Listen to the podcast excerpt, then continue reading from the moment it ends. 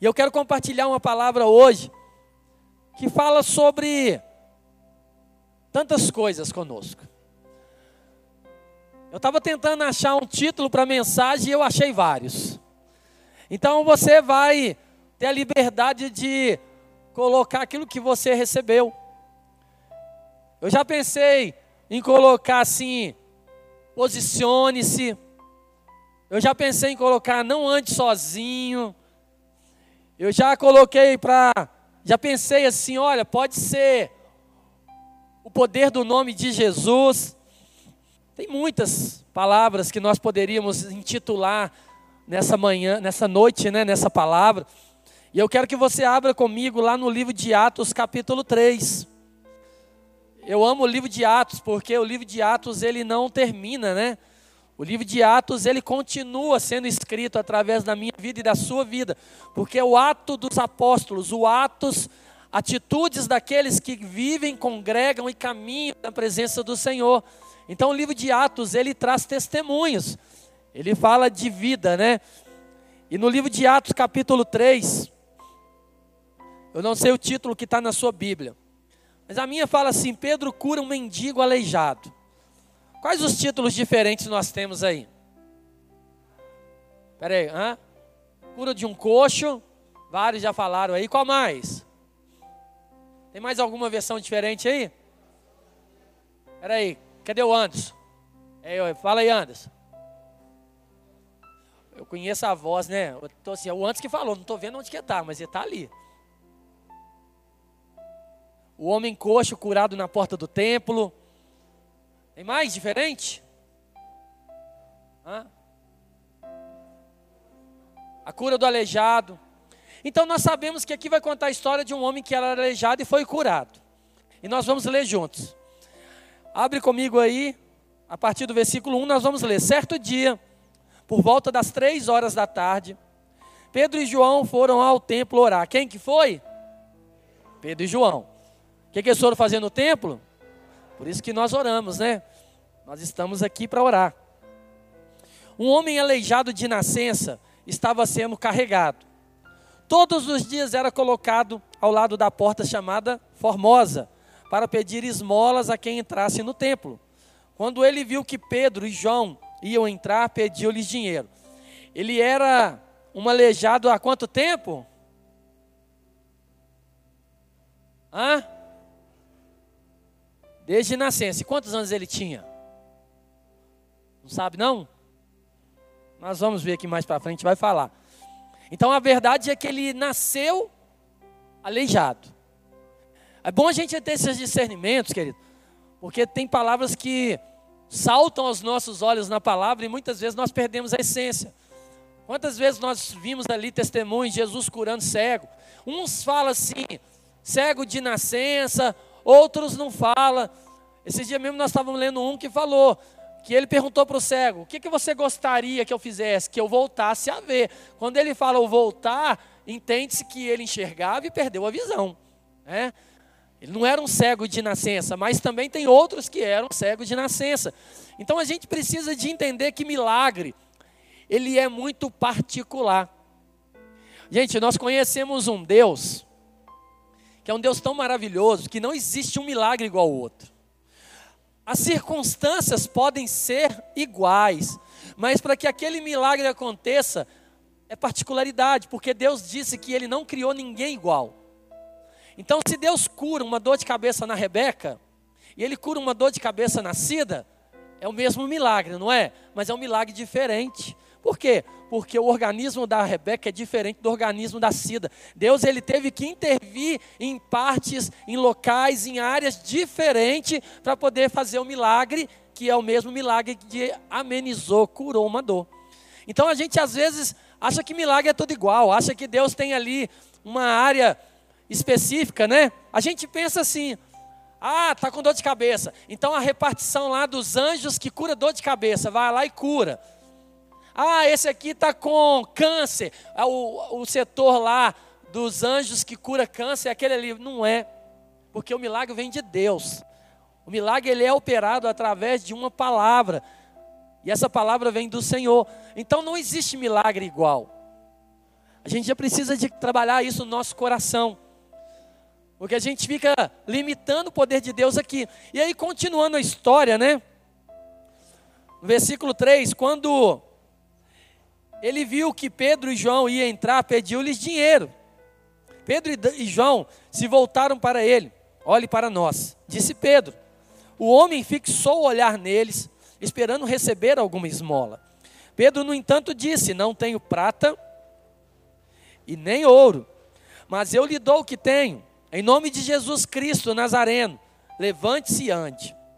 Então Pedro segurou o aleijado pela mão e o ajudou a levantar-se. No mesmo instante, os pés e os tornozelos do homem foram curados e fortalecidos. De um salto, ele se levantou e começou a andar. Em seguida, caminhando, saltando e louvando a Deus, entrou no templo com eles. Quando viram caminhar e ouviram louvar a Deus, todos perceberam que era o mesmo mendigo que tantas vezes tinham visto na porta formosa e ficaram perplexos. Admirados, correram todos para o pórtico de Salomão, onde o homem permanecia com Pedro e João e não se afastava deles. Pedro, percebendo o que ocorria, dirigiu-se à multidão, povo de Israel, por que ficam surpresos com isso? Disse ele. Porque olham para nós como se tivéssemos feito esse homem andar por nosso próprio poder ou devoção? pois foi o Deus de Abraão, de Isaac e de Jacó, o Deus de nossos antepassados, que glorificou seu servo Jesus, a quem vocês traíram e rejeitaram diante de Pilatos. Apesar de ele ter decidido soltá-lo, vocês rejeitaram o santo e justo, e em seu lugar exigiram um assassino, que um assassino fosse libertado. Mataram o autor da vida, mas Deus o ressuscitou dos mortos, e nós somos testemunhas desse fato.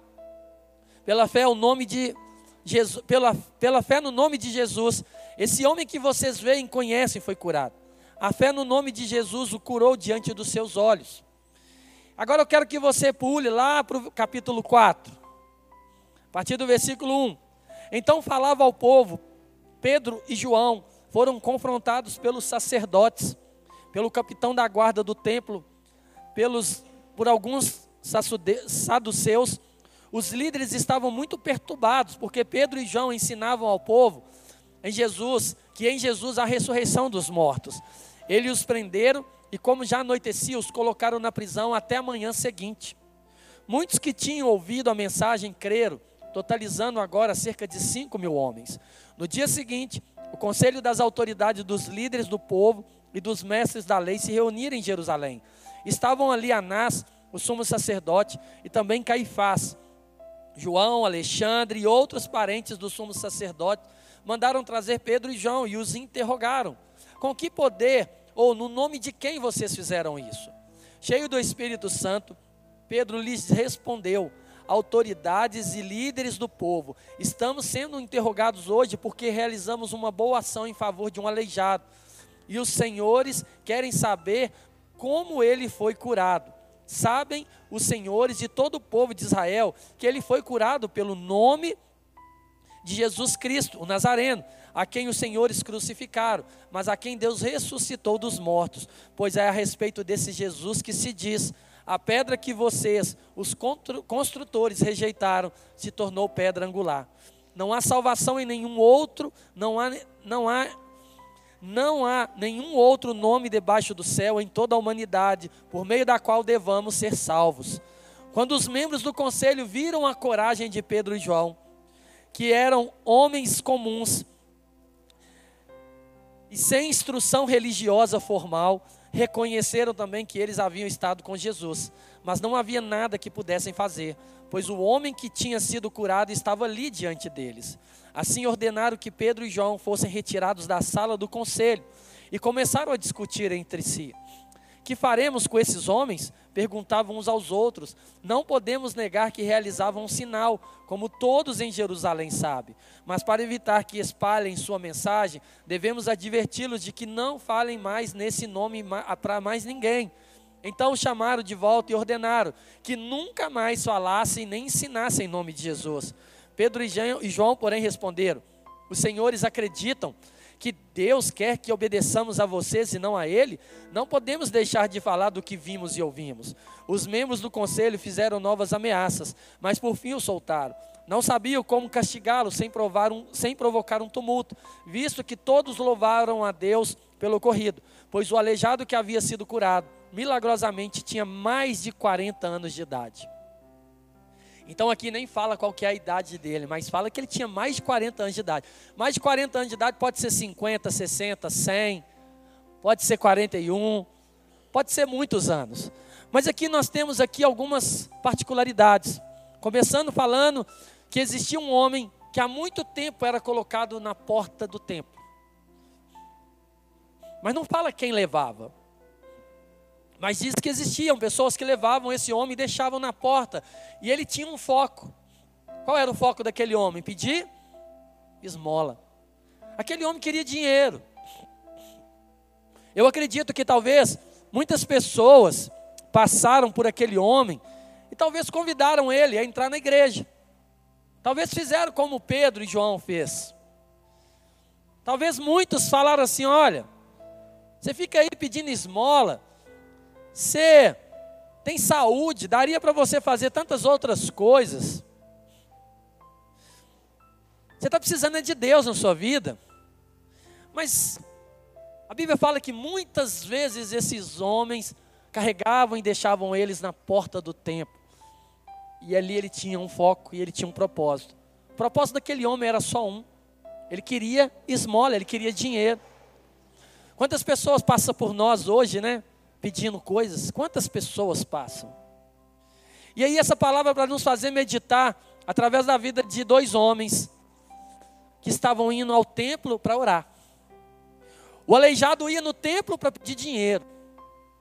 Pedro e João foi ao templo para orar. E a Bíblia começa a trazer umas coisas assim que faz a gente ficar parado. Queridos, talvez quantas vezes Pedro e João passou por aquele homem ali na porta daquele templo. Porque Pedro e João, eles estavam em uma comunidade. Eles estavam vivendo naquele lugar. Então eles não eram visitantes, eles não vieram, passaram por aquela cidade. Era um lugar comum para eles. E talvez muitas vezes Pedro e João foi mais um desses que carregaram talvez esse homem e deixou na porta. Porque pediu e eu não vou te dar. Isso é tão sutil, porque a gente precisa até aprender a saber falar não para as pessoas. Uma pessoa te para no sinal e te pede um dinheiro, a nossa tendência natural de defesa é falar o quê? Não tem. Mentira, muitas vezes nós temos. Pode ser que em algum momento você de fato não tem.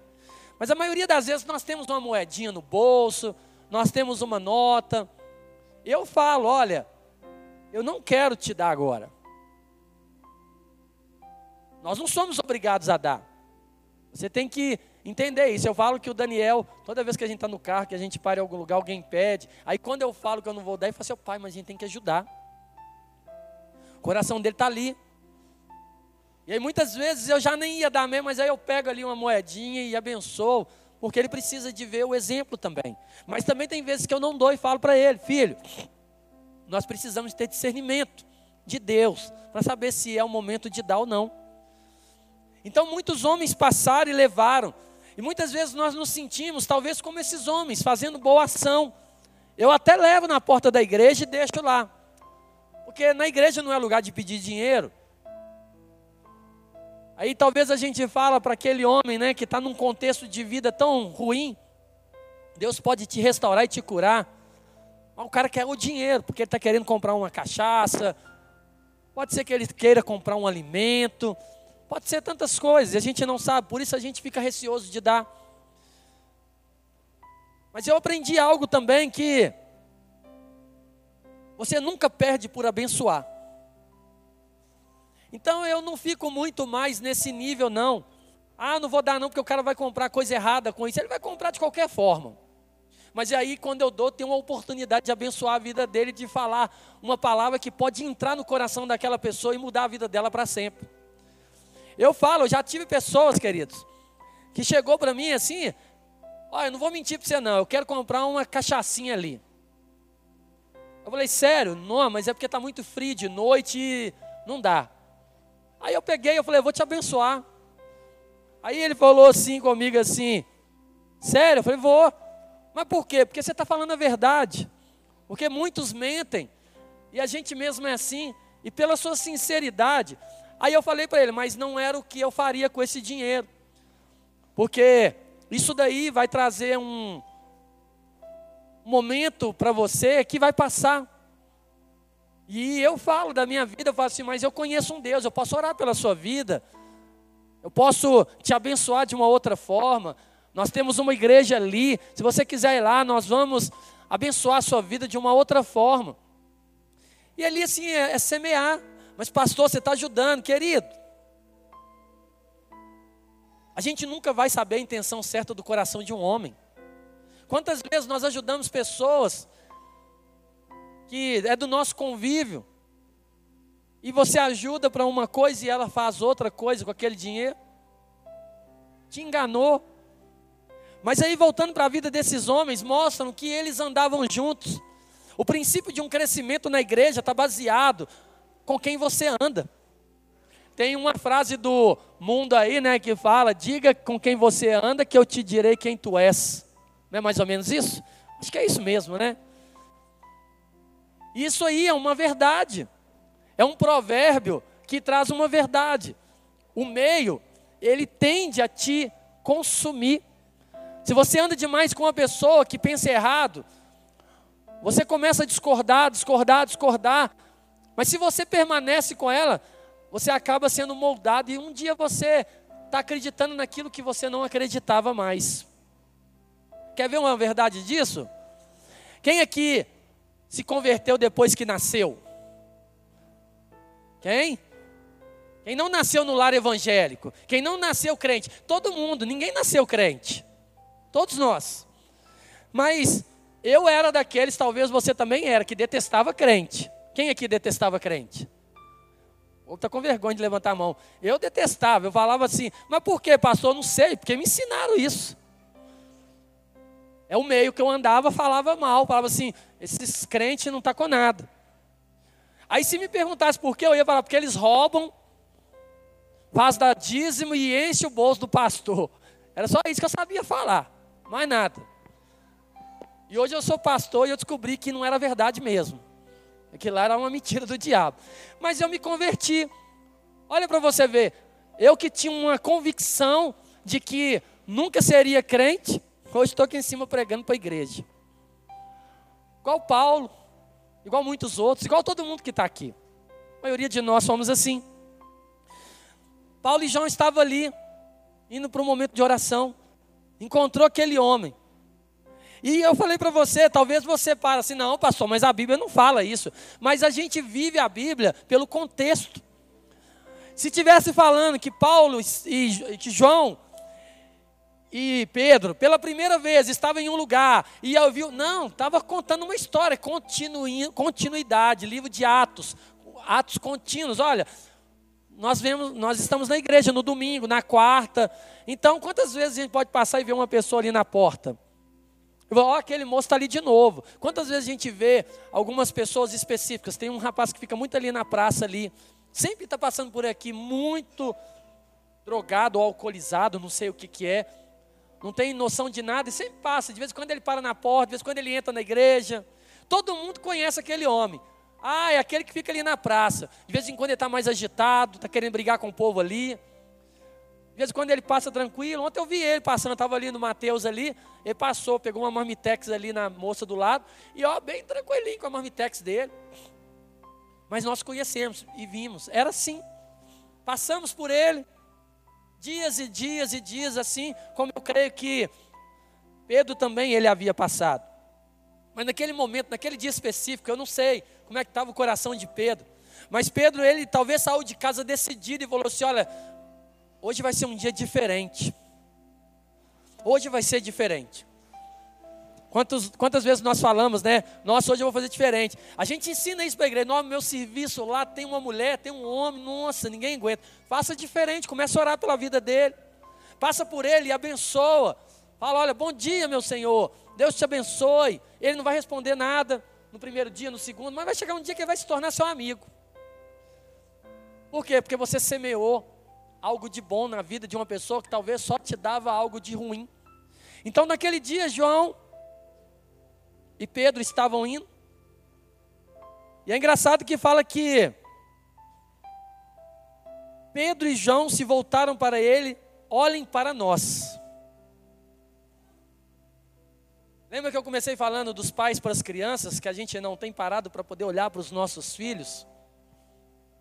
Naquele dia, Pedro e João, os dois, juntos e convictos, no mesmo propósito, falou assim: ó, olha aqui para nós. Chamou responsabilidade para eles. E a Bíblia fala que aquele homem olhou e fixou os olhos nele, esperando receber uma esmola. Imagina o tanto de gente, nós somos assim. A pessoa te pede dinheiro sem indiferente, ó. Não é assim que nós fazemos? Nem olha às vezes. Nem olha. Mas aquele dia, algo aconteceu na vida daquele homem. Talvez, olha, todo mundo passa por aqui, ninguém nunca parou para falar com a gente dessa forma. E na hora que os dois falaram, olha para nós, engraçado que tinham dois, e não foi olha para mim, olha para nós. E a Bíblia fala que aquele homem olhou de uma forma, fixou os olhos naquele homem, talvez ele falou assim: hoje vai ser diferente também na minha vida. Alguém me deu atenção, alguém vai me dar uma esmola. Pedro, no entanto, disse: Não tenho prata e nem ouro. Eu fico imaginando o coração daquele homem, começando a ouvir essas palavras. Olha para mim, ele olhou. Olha, você está olhando, mas eu não tenho ouro nem prata, ou seja, já eliminou aquilo que o homem queria. Porque ele queria ouro ou prata. Ele queria algo que valia. Naquela época não tinha a moeda que nós temos hoje. Então o que tinha valor eram os metais preciosos, as coisas. Então Pedro e João já falou: não tenho. Não tenho. Mas ele não tutibiou e falou assim: mas o que eu tenho eu te dou.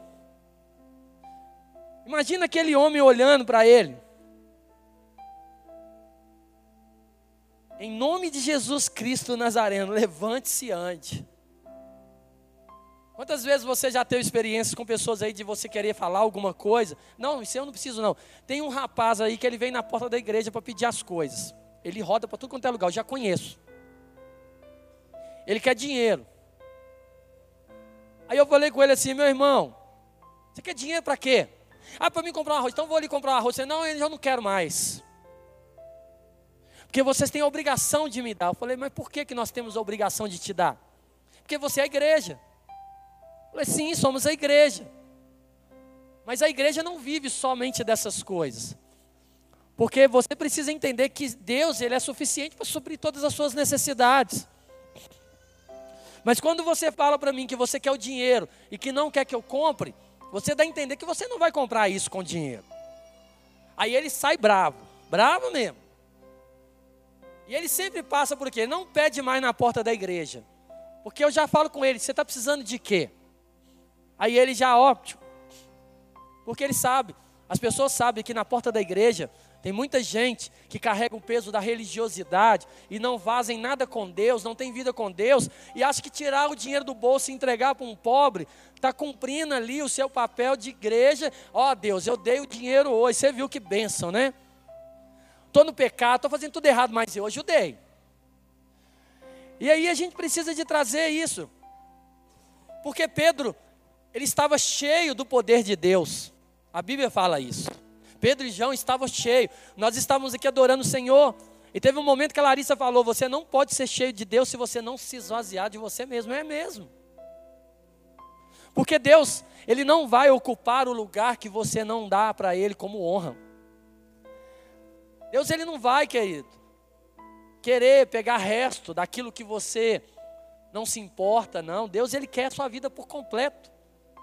Porque primeiro, por direito, nós já somos dele, porque ele nos comprou através do sangue dele naquela cruz. Então, querendo você ou não, você já é propriedade exclusiva dele. E aí muitas vezes a gente fala assim, né? Ah, eu aceitei Jesus, quem aceitou foi ele que nos aceitou, querido. Ah, eu encontrei Jesus, Jesus nunca esteve perdido, ele é que te encontrou, porque é você que estava perdido.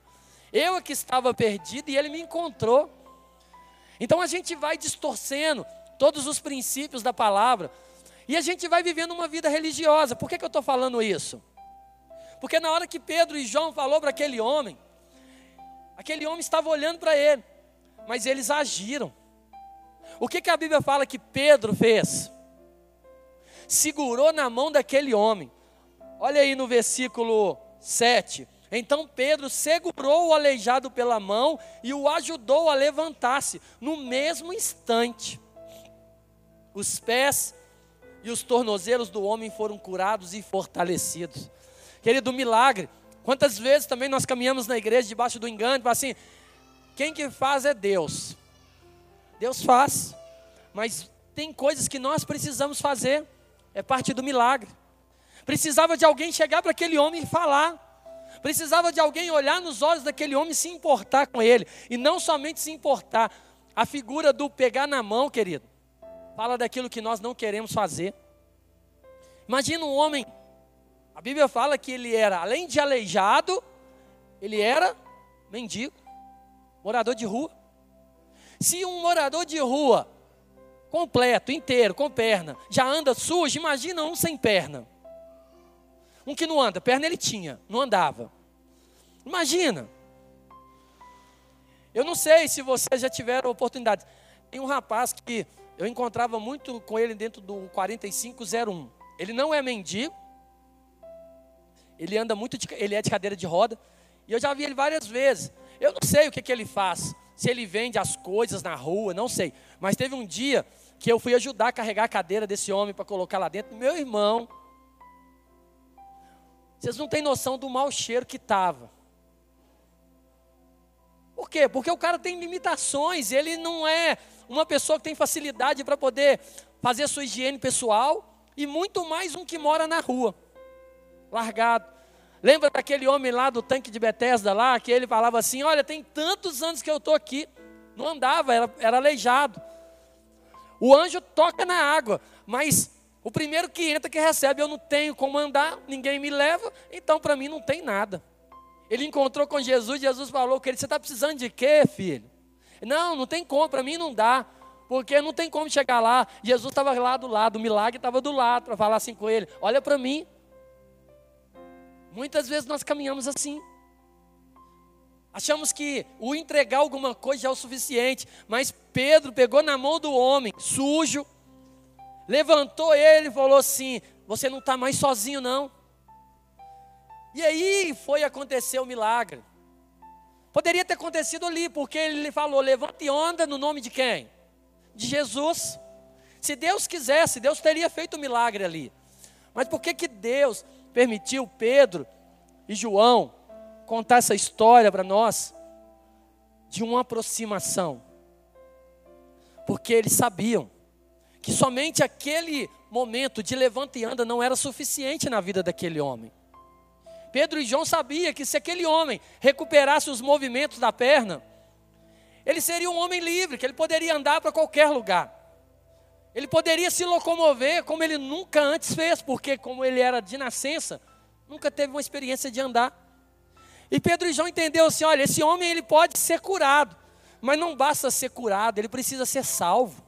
Ele precisa ter uma experiência com o mesmo Deus que eu vivo. Então eu preciso de ajudar, eu preciso de levar esse homem para o caminho. Queridos, ele estava na porta da igreja. Ele não estava na porta de um bar, ele estava na porta da igreja. Você acredita comigo? Pensa comigo, você acredita que aquele homem passou pela cabeça dele em algum momento que ele poderia ser curado? Claro que não. Porque tudo que ele pedia era o quê? Esmola. E por que, que ele ia na porta da igreja? Porque ele sabia que tinha muitos religiosos ali dentro. E ele sabia que muitos entregam com medo das atitudes erradas que vivem e acham que vou compensar o meu erro abençoando. O Espiritismo vive muito isso. O Espiritismo, no bom ditado, lava a nossa cara no que ação social. Os caras visitam, os caras vão, os caras entregam. Porque eles sabem que se você chega numa casa e entrega uma cesta básica, você alcança o coração de uma família inteira. Porque são pessoas necessitadas que estão passando ali. E aí chega alguém, entrega uma cesta e preocupa e fala assim: Olha, eu vou receber, você vai ficar aqui, pode voltar quando você quiser. E Pedro e João entendeu: Olha, eu preciso mudar a vida desse homem. Mas pegou aquele homem, levantou, e o milagre aconteceu porque fala que os pés, né, os tornozelos, foram curados e fortalecidos. De um salto ele se levantou e começou a andar. Aí eu paro aqui, aí queridos, aí a gente fica a noite inteira pregando. A gente resume muitas coisas de Deus. Ah, o cara estava ali, mais de 40 anos. Pedro e João chamou. Aí você vê, em, cinco, em 20 segundos eu vou contar a história toda. Né, Diogo? Pedro foi, pegou na mão dele, levantou ele deu um pulo, vou fazer até aqui com o Diogo aqui, que está olhando para mim aqui, gosta do teatro, né? Aí está aqui, sem nada. Eu falo para ele assim: olha, eu não tenho nada para te dar do que você está querendo, mas eu posso te dar aquilo que eu tenho. Você quer? Quer? Então, levanta e anda. Mas ele pegou na mão dele e puxou o cara. E na hora que ele puxou, a Bíblia fala que as pernas dele se restabeleceu. E aí o cara não se contentou com isso não, porque imagina, cara a vida toda sem força nas pernas. Aí deve ter falado, vou fazer um teste, né? Faz o teste aí. Não, não foi assim que pulou, não, filho. Mais ou menos assim, dando, ele deu glória a Deus, aí lá o que, que ele fez? Ele começou a olhar para as pernas dele. Pode se sentar aí. É só para você lembrar um pouquinho do pastor Márcio. Gosta de dar testemunho e exemplo, né? Trazer a igreja para participar. Mas aquele homem levantou. E queridos, quem aqui era da área da medicina sabe que não existe isso. Imagina um homem que nunca andou. Quem é da área da, da medicina, saúde aqui? Nós temos ali. Nós temos até uma fisioterapeuta ali, futura fisioterapeuta, né? O que, que acontece com um homem que nunca andou? Não anda. Está tudo atrofiado. Por que, que quando a gente faz uma cirurgiazinha boba, eu já fiz uma artroscopia no joelho, depois que eu saí de lá, minha perna ficou dura, eu não conseguia mexer com ela não. Falei, será que minha perna não vai voltar ao normal? Eu não conseguia. Tive que fazer fisioterapia para voltar aos movimentos. E demorou, nem sei quanto tempo, mas demorou, isso tem mais de 20 anos, tecnologia era outra. Demorou mais de meses para mim poder voltar com o meu movimento normal. Aquele homem não ele começou a pular, ele começou a declarar ali o milagre sobre a vida dele, e a gente se perde num. Ah, Jesus curou um, um aleijado. Por isso que eu falei que não existe milagre igual, querido. Todo milagre é algo novo que Deus faz. Deus ele pode curar 100 pessoas com problema de coração, mas cada uma vai ser de uma forma diferente. Cada uma vai ser com uma particularidade dele para poder falar assim, é a minha marca. Nunca vai ser igual. Por isso que quando você vai em algum lugar que você coloca a sua digital, não existe outra no mundo igual. Perfeição de Deus. E aí aquele homem começou a glorificar e ele entrou para dentro da igreja. E ele começou a glorificar. Sujo, fedorento, mas ele entrou e ele começou a adorar o Senhor e o povo ficou impressionado. Esse não é aquele homem que tantas vezes nós vimos ali na porta, importunando a nossa vida, mas ali tinha um propósito. Ele entrou, ele adorou o Senhor. E aí vai contando a história que aquele, aquele milagre se espalhou. Pedro e João, eles continuaram a vida deles e tiveram consequências por causa daquilo. Mas Pedro e João não estavam nem aí para aquilo que as pessoas estavam pensando. Eles foram questionados pelos líderes religiosos. Por que, que você fez isso? E no nome de quem? Qual autoridade? Querido, importa qual autoridade que foi usada, se um aleijado começou a andar, o que importa é que aquele homem que não tinha vida passou a ter. Mas quando a pessoa ela questiona, é porque ela se sente, olha, você não pode fazer isso porque só eu que posso fazer. Você é pastor, por acaso, para você orar pela vida de alguém? Quantos lugares a gente vai aí e as pessoas veem aí, queridos, não vou citar nome não, porque isso aí não, não vale para nada, para trazer crescimento para a nossa vida. Mas as pessoas tirar foto da mão e vender para falar que é uma mão da unção e que não sei o quê, e lenço com abençoado, e flor não sei da onde, e água não sei da onde, e não sei o quê, não sei o quê. O que, que as pessoas estão falando para mim e para você? Que você não é, que você não pode, que Deus não faz através da sua vida. E as pessoas elas entram porque elas estão desesperadas, talvez como aquele homem. E tudo que a gente quer é dar uma esperança para ela, mas em prol de algo que nós podemos receber. Pedro e João não perguntou nada para aquele homem.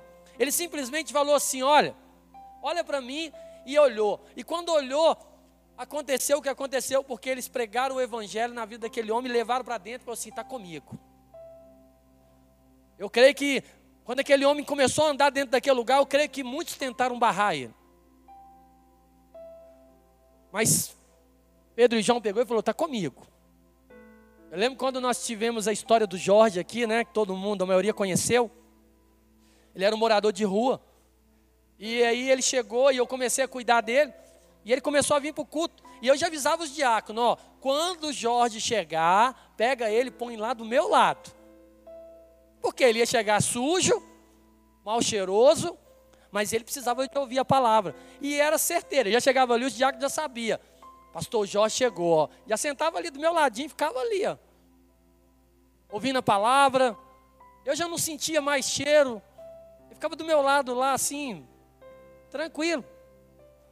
Nós tivemos muitas experiências com ele. Deus trabalhou muito na nossa vida nesse tempo. Foi uma experiência assim.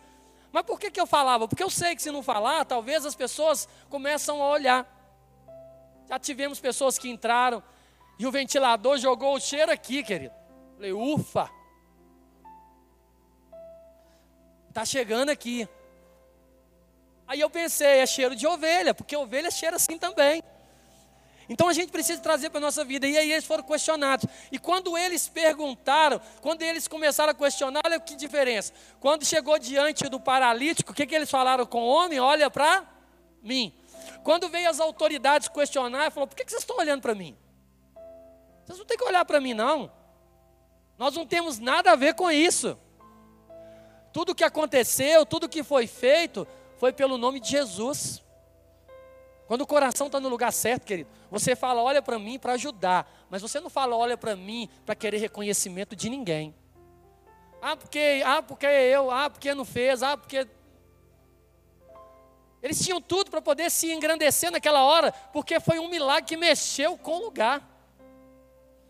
Eles poderiam ter aproveitado da circunstância e falar assim: não, é porque eu sou bom, porque eu oro mais que você. Aí os caras, não, então faz o outro paralítico aí andar, quero ver se é bom. Ia ficar naquilo ali. Mas Pedro e João já conhecia e eles entendiam, olha, tem um chamado, tem um propósito. Eu preciso passar por aquela porta e talvez Deus questionou eles. Quantas vezes você passa indiferente pela vida desse homem?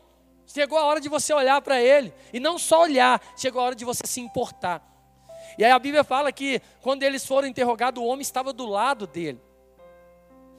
Eles carregaram aquele homem, aquele homem não queria sair de perto. Sabe por quê? Porque ele percebeu algo diferente, talvez nos seus quarenta e tantos anos de vida. Talvez eles olharam e falaram assim: olha, ninguém nunca fez pela minha vida o que vocês fizeram. Aí talvez eu falar assim: o maior milagre foi fazer ele andar. Talvez não foi, talvez o maior milagre foi olhar nos olhos dele, como nunca ninguém nunca teve coragem de fazer.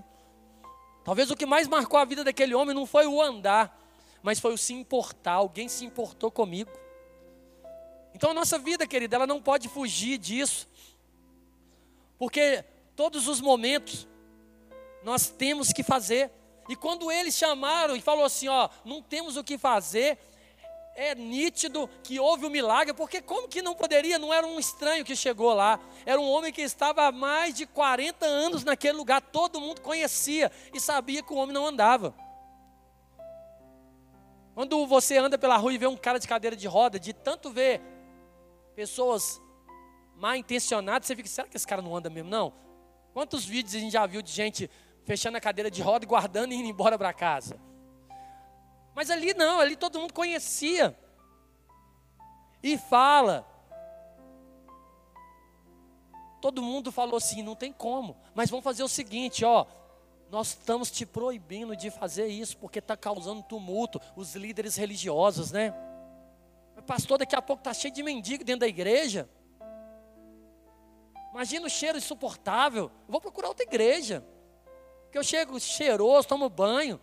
Eu não quero sentar com uma pessoa suja do meu lado, não. E aí é mais um ensinamento, né? O que contamina não é o que entra, é o que está lá dentro. Quantas vezes o nosso coração é indiferente? Quantas vezes você tem medo de parar para falar de Jesus para uma pessoa com medo de ter que dar um abraço nela? Com medo de ter que pegar na mão dela como Pedro e João fez e falar: "Vem para cá". Ou então muitas vezes fazemos como foi feito durante muito tempo. Eu te trago até aqui. Agora aqui é problema seu. Mas a nossa vida, querida, ela não pode ficar nesse lugar. Nós precisamos de primeiro andar com pessoas certas. Pessoas que nos incentivam a crescer.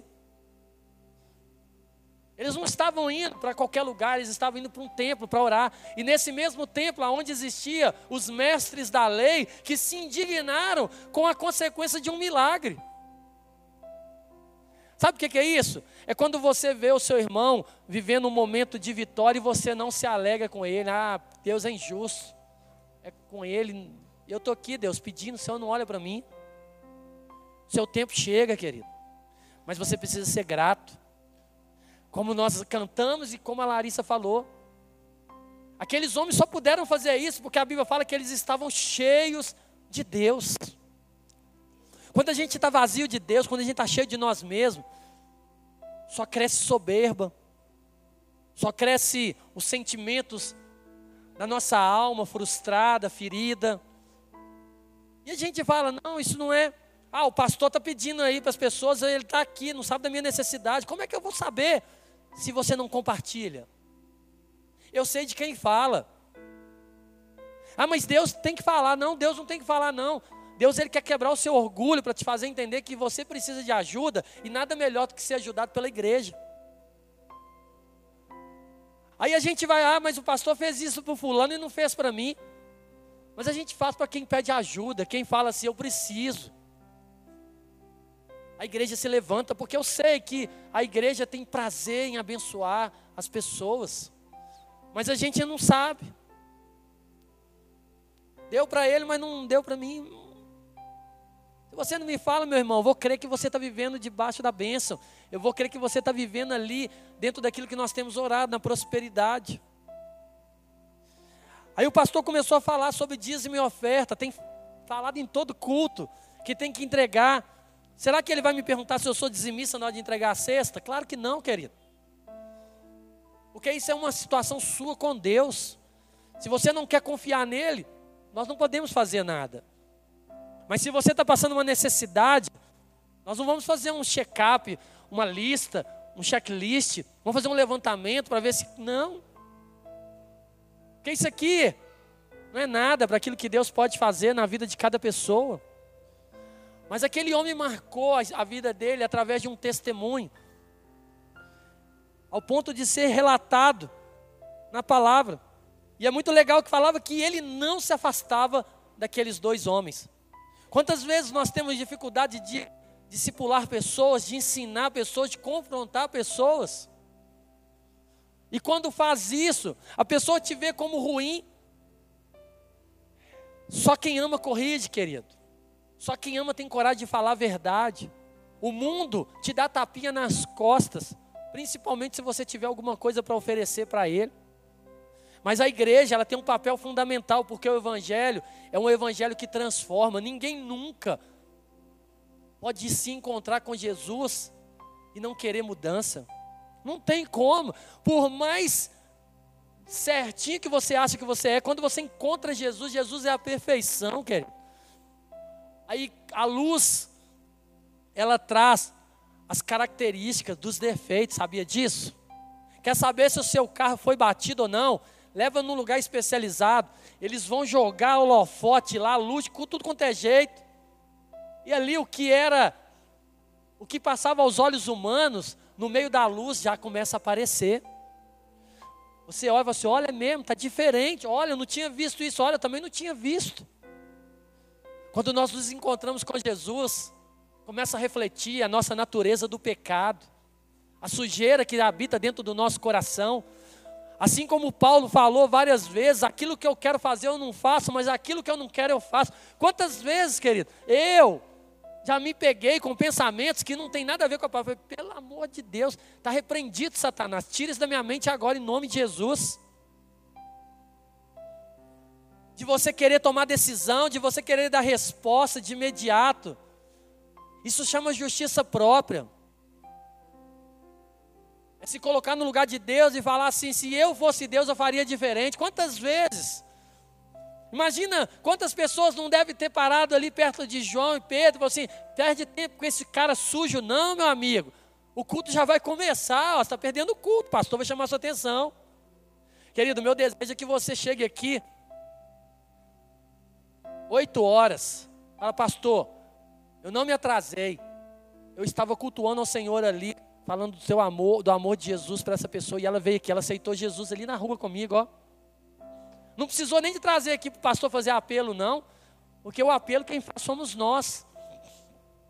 E aí muitas vezes é isso que acontece. Além de não fazer, os doutores da lei, os religiosos, além de não fazer, ele quer te impedir de fazer. Ele quer te impedir de viver o propósito com Deus. Porque ele foi criado dentro de uma bolha, dentro de um sistema e eu falo, querido, se tem uma coisa que eu não ando de jeito nenhum na mão é carteirinha de pastor. Porque eu não preciso de carteirinha para falar que eu sou pastor, não. Eu preciso é de testemunho para que as pessoas possam perceber a vida de Deus através da minha atitude, só isso. Já contei, eu me constranjo se eu tiver que chegar num lugar e ter que falar que eu sou pastor. Eu fui visitar, cadê a Milerlin? Cadê? Estava aí? Ah, tá ali dentro, né? Eu fui visitar uma vez no hospital lá, estava internado. Aí só podia entrar dois. Estava eu e a Cida e o Rafael. Aí, lá conversando com a menina, eu falei, não, eu falei, meu amor, então vai, porque ela é mulher, você sobe, né? O Rafael é filho, ele tem que subir. Aí eu tô lá, a menina olhou para mim e falou assim, você é o que dela? Aí eu sou amigo. Aí ela, é mesmo? Mas você conhece ela há muito tempo? É, porque não queria falar que eu era pastor. Porque aquilo para mim não faria diferença. Aí eu não sei que situação que levou lá, que eu falei assim, não, porque eu sou pastor dela. Você é pastor dela? Você pode subir. A sua visita não conta no número dois. Pode subir. Pode ir lá. Aí eu falei assim, nossa, que constrangedor que foi para mim naquela hora. Eu falei até baixinho assim, porque senão alguém escuta você é só falar que é pastor que passa. Mas ela pediu a carteirinha. E eu tinha levado, porque eu sabia que eu poderia precisar dela lá. Se eu falei, se precisar mesmo, eu uso, não tem problema não. Mas eu eu fiquei tão assim, ah, não vou subir não. E Deus foi lá e fez o que tinha que fazer para me subir. Então são essas coisas, querido. Tem gente que quer carteirinha de pastor, tem gente que quer carteirinha de membro, tem gente que quer título, tem gente que quer isso, quer aquilo. Mas você não precisa de nada disso. Quando você for para o seu momento ali com Jesus, aonde ele vai olhar para você e ele vai te perguntar: cadê os seus frutos? Ele não vai perguntar: cadê os seus títulos? Cadê sua carteirinha? Cadê o seu curso não sei da onde? Então, queridos, Toda vez que eu subo aqui nesse altar para me pregar, eu falo, Senhor, que o Senhor me encha naquele lugar, porque eu não estou apto para poder pregar a tua palavra, e nunca vou estar, porque a palavra de Deus ela é poderosa demais. Então a gente tem que subir assim, não sou eu, não é por que eu sou, não é pelo que eu faço, mas é por aquilo que Ele é, e pela experiência de vida, por aquilo que eu me identifico com Ele, as coisas acontecem. Então é assim. A gente não precisa de perder o nosso foco, mas a gente precisa de se posicionar, como eu falei, poderia ser uma das palavras. De que adianta você vir para a igreja e ouvir palavras e não colocar em prática nem para você mesmo? Grande problema da igreja. Outro dia o pastor Keck estava pregando aqui sobre a parábola das sementes, né? E ele trouxe lá a proporção. De 100%, só 25% que caiu em boa terra. Porque teve quatro histórias. Somente a história da boa terra é que teve ali o resultado da semente. Outros caíram no asfalto e o calor consumiu. Outras até começou a crescer, mas não tinha profundidade. Os espinhos sufocaram e tantas outras coisas. Então eu não sei, querido, porque Deus ele fala muito com a gente através da Bíblia e nada das histórias que estão aqui são por acasos. Quando fala de uma parábola de 25% que aceitou, que foi a boa terra, mostra a proporção da igreja, de fato, daquilo que é. Talvez a gente pega né, e faz um contexto e começa a avaliar pessoas que entraram nessa igreja e fala assim, nossa, esse aqui entrou agora e já está fazendo isso, esse aqui está aqui há tanto tempo e não faz nada. Ah, porque eu não posso, porque eu não tenho tempo, porque eu não sou capaz, porque eu não sou digno, porque eu não sei, porque eu não consigo, eu não sei falar. Aí Deus começa a falar, porque Ele usa as coisas loucas para confundir a sábia. Pega lá Moisés, um homem que foi criado dentro de uma cultura, onde ele teve ensinamentos, né? Dentro de um palácio, então ele era um cara que sabia e conhecia. Quando ele se converteu, quando ele foi, falou assim: Eu não sei falar. Por quê? Porque as velhas coisas se passaram e tudo se fez novo. Ele não voltou, ele não foi para Jesus carregando a bagagem do mundo, não. Ele falou: não sei. Deus, eu não sei. Ele estava falando assim: eu vivi 40 anos da minha vida dentro de um lugar onde me ensinaram tudo que era errado, então não sei nada. Eu preciso aprender tudo novo. Então tá, vou usar seu irmão. Aí a gente começa a ver histórias, né? A gente viu aqui Pedro e João, mas aí a gente começa a falar de Paulo e Silas, Paulo e Timóteo, a gente começa a falar de Barnabé, aí a gente vai falando lá, lá atrás, voltando Elias, Eliseu, Moisés Josué, homens que andavam juntos e cresciam juntos e deixavam legado. Eu falei para a nossa liderança, nós tivemos um encontro na sexta-feira, eu estava falando, a igreja ela está se perdendo, porque nós estamos vivendo os nossos sonhos, os nossos projetos, porque o meu sonho, o meu projeto eu não compartilho, mas os sonhos de Deus é sonhos de Deus, é um sonho da igreja. A gente não tem trabalhado continuidade, a gente não tem feito discípulos. Aquele homem grudou em Pedro e João e falou assim: aonde você for, eu vou. Aonde você estiver, eu quero ir. Por quê? Porque eu não andava. E vocês têm algo diferente, vocês se importaram comigo, eu quero, eu quero, eu quero. Eu creio que dali, dali daquele momento ele já não era mais mendigo e muito menos paralítico, né? Andava e foi acolhido. Alguém levou para casa, alguém se importou, alguém falou: olha, vem morar comigo. Pastor, mas na Bíblia não fala, mas querido, se nós estamos falando de igreja, é isso que tem que acontecer. Não tem como você pegar uma pessoa e trazer ela para poder limpar ela e soltar lá fora, porque a Bíblia fala que sete demônios piores vai entrar naquele lugar. Então Pedro e João entendiam e falou assim: tem que cuidar. Não adianta falar levanta e anda.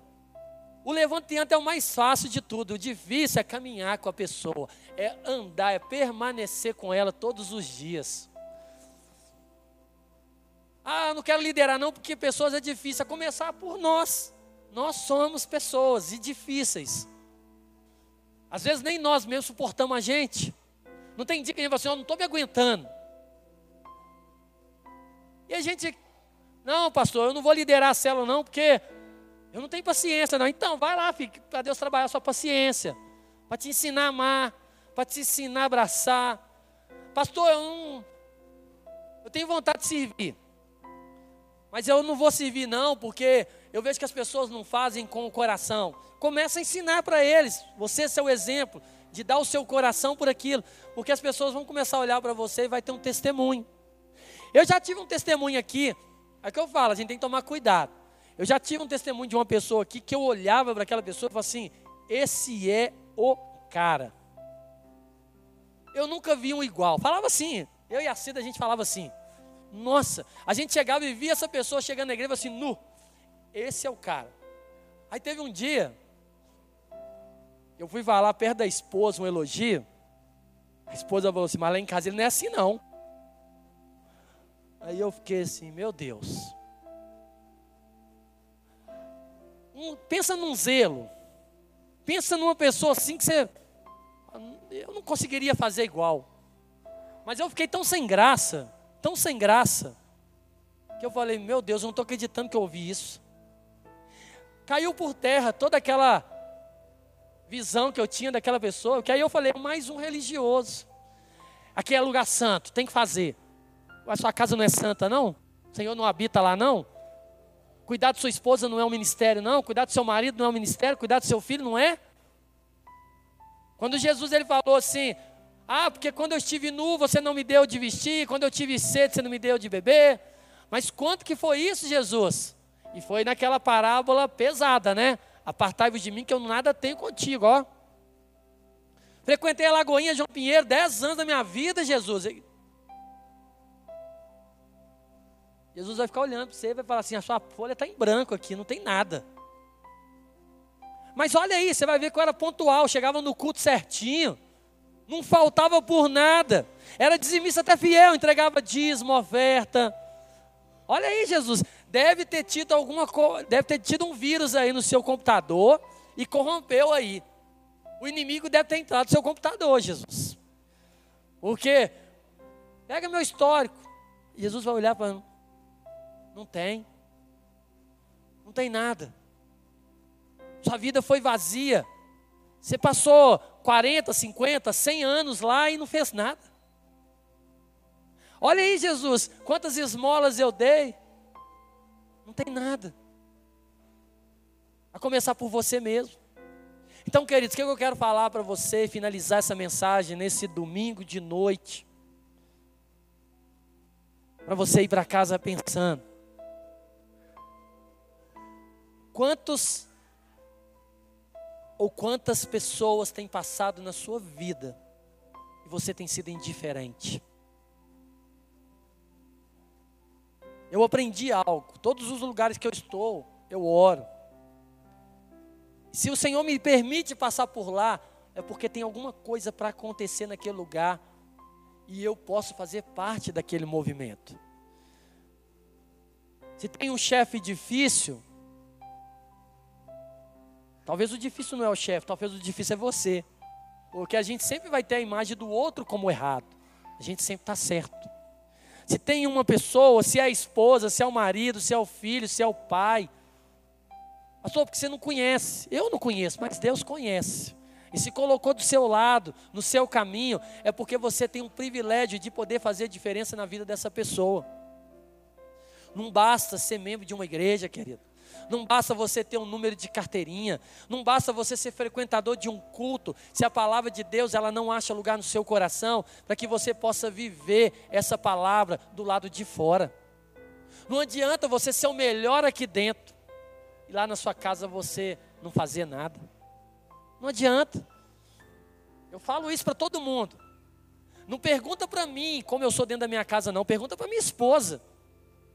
Porque é ela que tem que falar pergunta para os meus filhos. Porque se perguntar para mim, mesmo que eu não estiver sendo bom, eu vou falar que eu sou. vou falar que eu sou um bom pai, que eu sou um bom marido. Porque eu vou viver características que eu acho que aquilo é ser um bom pai.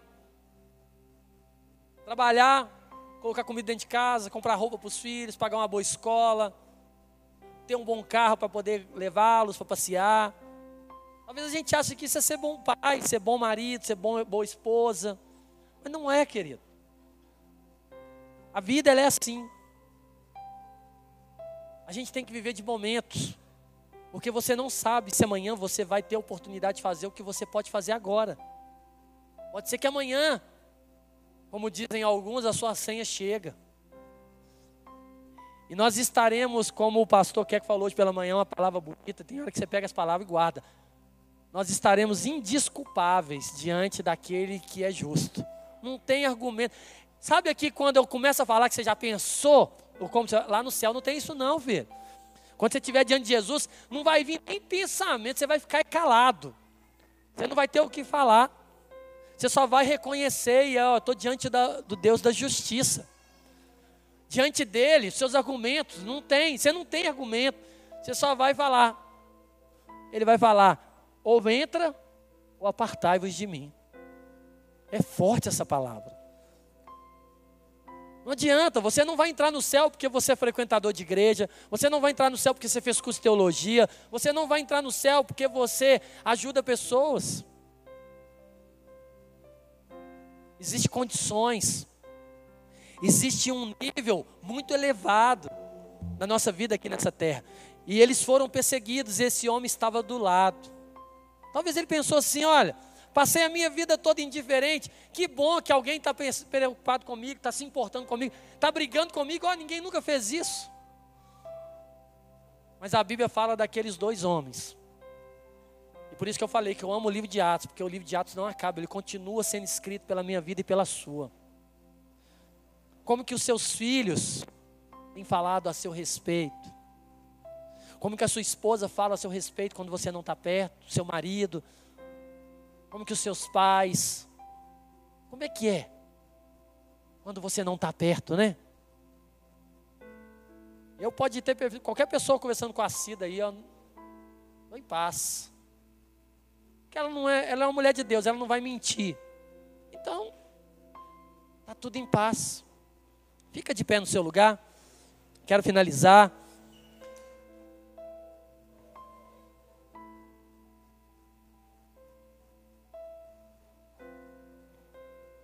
Eu não sei qual era a sua expectativa para aquilo que você iria receber nesta noite.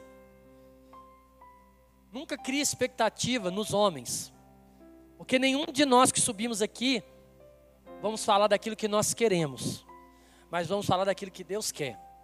Pode ser palavras duras, pode ser palavras firmes. Pastor, mas está faltando uma palavra de incentivo. Se isso não é um incentivo para você, meu irmão, não sei como te incentivar falar para você, meu irmão, Deus ele quer te usar muito. Se você está nesse lugar, é porque Deus ele confia em você e conta com você.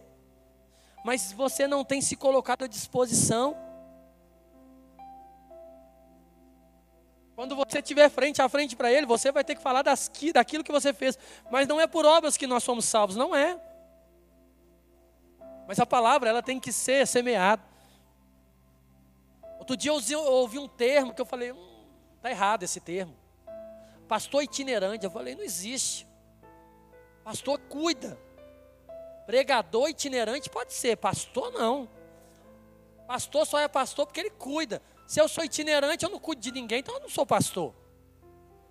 Você pode ter exercido chamado, pode ter sido descido óleo sobre a sua cabeça. Mas se você não está cuidando, você não está sendo um pastor, você está sendo um pregador.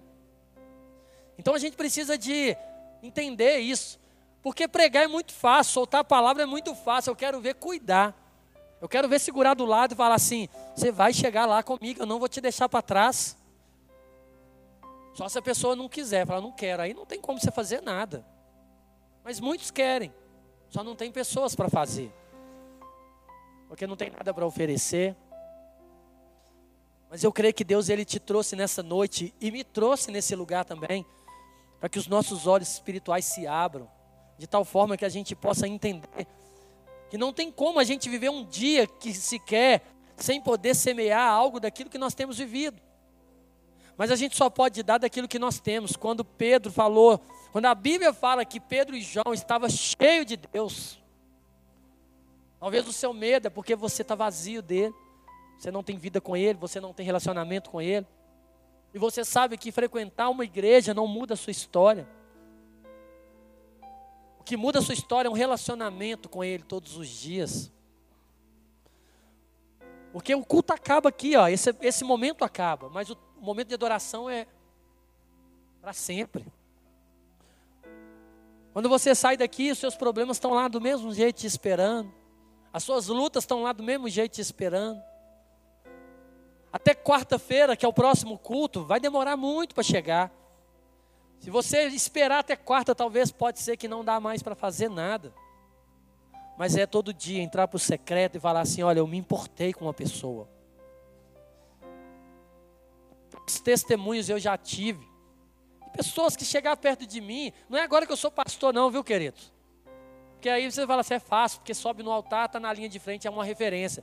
Mas a minha vida com Deus, Sabe, na minha vida normal, como Pedro e João andando, indo para a igreja, no caminho, circunstâncias acontecendo, de encontrar pessoas, de falar, está lembrado de mim? Eu não. Ah, um dia você falou isso e isso para mim no lugar tal. Eu, sério que eu falei? Eu mesmo? Onde que foi? Não lembro. É algo assim que a gente não fica preso, eu quero ver, eu preciso. Não. Deus ele pode até te dar o privilégio de presenciar algumas coisas, talvez para poder te fortalecer mais ainda. Falar assim, olha, você tem feito coisas aí que você nem tem noção, tanto que tem acrescentado no reino. Mas Deus conhece o nosso coração e sabe, mas isso não importa para ele, mas eu quero falar para ele. Eu quero mostrar, porque talvez ele estava pensando em parar e eu quero dar uma motivação para ele poder fazer. Ou nunca fez, eu quero começar a falar. É com você mesmo que Deus está falando. Não se limite, querido. A única coisa que tinha Pedro e João naquela hora, como autoridade, era cheio de Deus. Não estava falando de títulos, estava falando cheio de Deus. E todos nós podemos ser cheios de Deus, se nós escolhermos esvaziar de nós mesmos e buscar Ele. Não adianta esvaziar de nós mesmos e continuar vazio. Tem que ocupar aquele espaço que foi feito ali dentro. E a nossa vida só tem uma razão nós cantamos, é pra, foi para te adorar que eu existo, que eu nasci, eu esqueço as letras, mas é isso que eu vivo. É para isso. Você vive para adorar o Senhor, querido. E como que você adora o Senhor? Sendo alguém que as pessoas podem ver e reconhecer que é Deus através da sua vida. Pessoas falam assim: Eu nunca vi Deus. Eu já vi Deus através de muitas pessoas. Você viu ele? Eu vi através das pessoas. Quando a pessoa estendeu a mão e levanta e anda, era Deus ali, sendo visível na vida daquele homem que estava ali. Quando alguém te abraça, é o Senhor falando com você, eu não desisti de você. Quando Deus cruza o seu caminho com alguém que você nunca viu na vida e você não para nem para pensar, como eu falei da história do homem. Nossa, por que, eu vim parar nesse lugar? Já rodei tanto, já fui em tantos lugares e parei aqui, encontrei uma pessoa e tem vivido uma experiência com ela. É porque Deus ele não desistiu de mim e de você, querido. Eu tenho uma boa notícia para você, ainda dá tempo. Ainda dá tempo. Hoje, amanhã não sei. Agora dá tempo. Ah, eu vou começar amanhã, não começa hoje. Deixa para amanhã não, conserta hoje. Alinha hoje. O amanhã ele pode não acontecer. Pai, muito obrigado muito obrigado porque nesta hora, tudo que nós queremos, como nós oramos desde o início, que o nosso coração esteja como uma terra boa. Que essa palavra caia no nosso coração, Pai. Mas que não caia com um olhar de acusação, para olhar para a vida do outro, não. Essa palavra nos faz olhar para dentro de nós, como tem sido a nossa vida, como tem sido a nossa caminhada, como nós temos desempenhado o chamado que o Senhor liberou sobre as nossas vidas porque o Senhor nos encontrou um dia. E hoje nós temos a oportunidade de ouvir dessa palavra que transforma. Mas queremos olhar para nós mesmos, Pai. Queremos iniciar uma semana de uma forma diferente. Queremos iniciar uma semana avaliando a nossa conduta. Que o Senhor nos dê oportunidades, porque sabemos que muitas nos são dadas todos os dias e nós temos desprezado. Mas que essa semana venha a ser diferente, Pai que pessoas aqui nesse lugar possam chegar aqui no domingo e ter testemunhos para contar daquilo que foi mudado através dessa palavra. Que ela não venha cair naquela parte que não recebe, mas que ela caia no coração, Pai, que esteja disposto a viver o novo do Senhor através dessa palavra, em nome de Jesus. Amém. Glória a Deus, queridos. Minha garganta está sequinha, nem a água está adiantando. Mas glória a Deus, porque a palavra de Deus ela tem que ser lançada, a semente ela precisa ser lançada. Não importa a circunstância, não importa o momento. E a minha oração para você, querido, é que Deus te dê um privilégio, uma oportunidade de você viver algo diferente essa semana. Às vezes as pessoas têm vergonha de falar. Hoje, nós íamos ter um testemunho aqui de uma criança de quatro anos, né? Quatro anos de idade. Mateus, filho do Kenim. Ele me chamou ontem na reunião, que a gente estava ali com os pais dele, ele me falou um negócio, eu falei. Eu falei, ô Mateus, foi ontem não, foi sexta. Que testemunho lindo, Mateus. Você tem que subir lá na igreja para falar, eu vou, pastor. Eu subo. Quatro anos. Aí hoje ele me mandou um vídeo. Ô pastor, eu não vou poder dar o testemunho hoje, não. É porque minha mãe está arrumando a mala que eu vou viajar. Mas assim que eu voltar, eu conto o testemunho lá, tá bom? Quatro anos. Eu vou deixar ele contar o testemunho. Porque não é eu que falei para ele, não é o pai dele, não, é ele que conta. Ele sempre bate um papo comigo, eu gosto de conversar com ele. Ô Mateus, como é que tá? E ele me conta as coisas assim, eu. Glória a Deus. E entrar dentro dessa palavra. Quando ele falou comigo que ia dar o testemunho, eu falei, ah, vai encaixar certinho na palavra. Mas eu creio que eu não sei se é domingo que vem que ele vai estar aqui ou no outro, mas ele vai contar o testemunho, ele vai subir aqui. E ele vai contar o testemunho para você e vai falar assim: Meu Deus, Deus está usando um menino de quatro anos e não vai usar minha vida? Para você entender, querido. Ele usa aqueles que se colocam disponíveis para Ele. Ele fala com todo mundo, mas ninguém dá ouvido. Mas tem pessoas que estão ouvindo a voz de Deus. E a minha oração é para que você seja um desses a partir de hoje. Que você seja um que vai subir aqui para testemunhar. Pastor, mas não acontece isso mais. Por quê? Deus mudou? Não acontece porque a gente não crê, porque a gente não, não é cheio dele e ousado para ir fazer. Deus só quer um instrumento. Ele pode fazer? Pode.